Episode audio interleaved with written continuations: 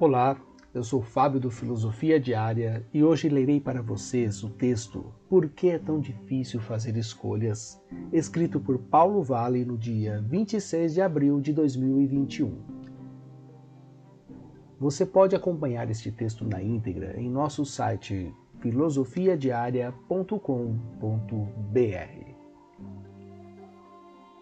Por que é tão difícil fazer escolhas? Recentemente, numa conversa cordial e profunda, fui indagado com uma provocação sincera e pertinente. Não lhe é custoso e extremamente difícil tomar decisões e escolher seu caminho e decidir sobre seu futuro? Apesar de eu ter tomado diversas decisões ao longo da minha vida, muitas delas com impactos significativos, nunca havia pensado sobre essa habilidade básica do ser humano com tamanha crueza e sensibilidade. Confesso que fiquei profundamente intrigado. Enfim, por que temos que escolher? Ou ainda, por que as escolhas que temos nem sempre são fáceis? É exatamente esta dúvida que o poeta americano Robert Frost expressou muito bem em seu poema The Road Not Taken, de 1916, quando mostra o dilema na escolha entre dois caminhos que se separaram em um bosque. Dois caminhos se separaram em um bosque amarelo.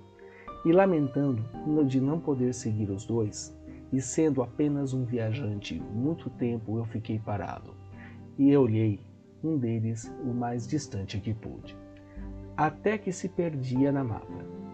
Então eu tomei o outro, como sendo o mais merecedor e talvez melhor direito, porque estava gramado e queria ser usado. Embora os que por lá passavam, os que tinham realmente percorrido de igual forma, e ambos ficaram essa manhã, com folhas que passo nenhum pisou. Ó, oh, guardei o primeiro para o outro dia, embora sabendo como um caminho leva para longe duvidasse que algum dia voltasse novamente. Direi isto suspirando, em algum lugar daqui a muito tempo. Dois caminhos se separaram em um bosque amarelo e eu. Escolhi o menos percorrido e por isso fez toda a diferença. Finalmente, é na filosofia existencialista de Jean-Paul Sartre que encontramos uma explicação consistente sobre o assunto. Apesar do título estranho em sua obra O Ser e o Nada, diz Sartre, eu estou condenado a existir além dos moventes e dos motivos do meu ato. Eu estou condenado a ser livre. Isso significa que não somos livres de deixar de ser livres. Apesar de óbvio, é pelo fato de sermos livres que temos que realizar escolhas a todo momento. E a única escolha que não somos capazes de fazer é a de deixar de ser livre ou de deixar de escolher. Assim, seja qual for o caminho que escolhemos, ou até mesmo o caminho não escolhido, a responsabilidade será sempre de cada um de nós e de mais ninguém. É, portanto, impossível fugir da decisão. Assim, podemos dizer que é na liberdade ou na capacidade de escolher que encontramos a mais particular característica do ser humano. Ao realizar uma escolha, atribuímos a decisão tomada a um valor particular e pessoal que enche de significado o caminho escolhido. Isso nos permite encontrar a realização pessoal ou profissional na liberdade de nossas resoluções. Ao decidir livremente por uma profissão, você também confere a ela um valor pessoal que te ajuda a encontrar satisfação e realização nas suas tarefas diárias. É o valor agregado à decisão que lhe garante a capacidade de concluir como poeta e isso fez toda a diferença.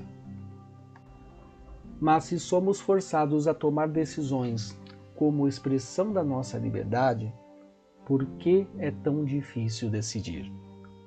Talvez porque o próprio ato de escolher seja paradoxal, assim como o poeta ensina.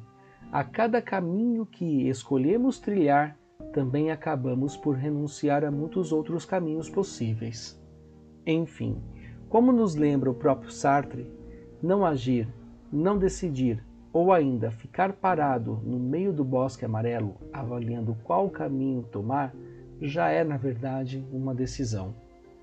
E assim, como toda escolha, não fazer nada também tem as suas consequências. E talvez este seja o verdadeiro problema. A dificuldade de tomar certas decisões talvez esteja relacionada a uma limitação pessoal de aceitar os desdobramentos que dela decorrem. Mais que isso, talvez ainda não haja plena convicção acerca do valor de cada escolha a ser tomada. Assim, decidir sobre o futuro se torna algo pesado.